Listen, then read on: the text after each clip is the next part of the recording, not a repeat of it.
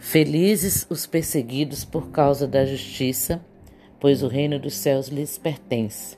Felizes são vocês quando por minha causa sofrerem zombaria e perseguição, e quando outros mentindo disserem todo tipo de maldade a seu respeito.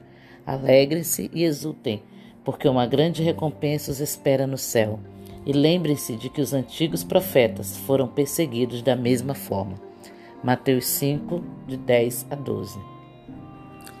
Esta mensagem foi extraída do livro Talmidim, O Passo a Passo de Jesus, do pastor Ed René Kivitz.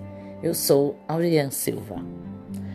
Os mesmos anjos que anunciaram a boa notícia do nascimento de Jesus, dizendo: Glória a Deus nos mais altos céus e paz na terra àqueles de que Deus se agrada, também anunciaram sobre ele uma sentença de morte. Hoje em Belém, a cidade de Davi, nasceu o Salvador, que é Cristo o Senhor. Os anjos anunciavam a chegada do Messias, o verdadeiro Rei, o representante autorizado e ungido, capacitado por Deus para trazer o reino de Deus à história e exercer o governo divino sobre a humanidade. Os anjos anunciaram Jesus, reivindicando para ele três títulos usados pelo imperador romano. César acreditava-se o ungido, o Senhor, o Filho de Deus.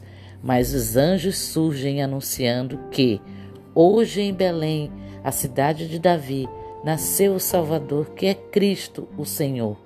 Era como se dissessem: atenção, nasceu o verdadeiro imperador, o legítimo rei, e ele está numa manjedoura em Belém. Chegou o Messias, o verdadeiro Kairos, Senhor em grego, e com ele chegou o tempo do reino de Deus. O menino nascido em Belém era aos olhos romanos um criminoso, e seu crime era ser o rei, o rei legítimo.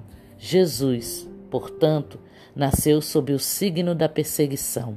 Jesus comete o crime de lesa majestade, tirando dos pretensos reis despóticos qualquer sombra de legitimidade.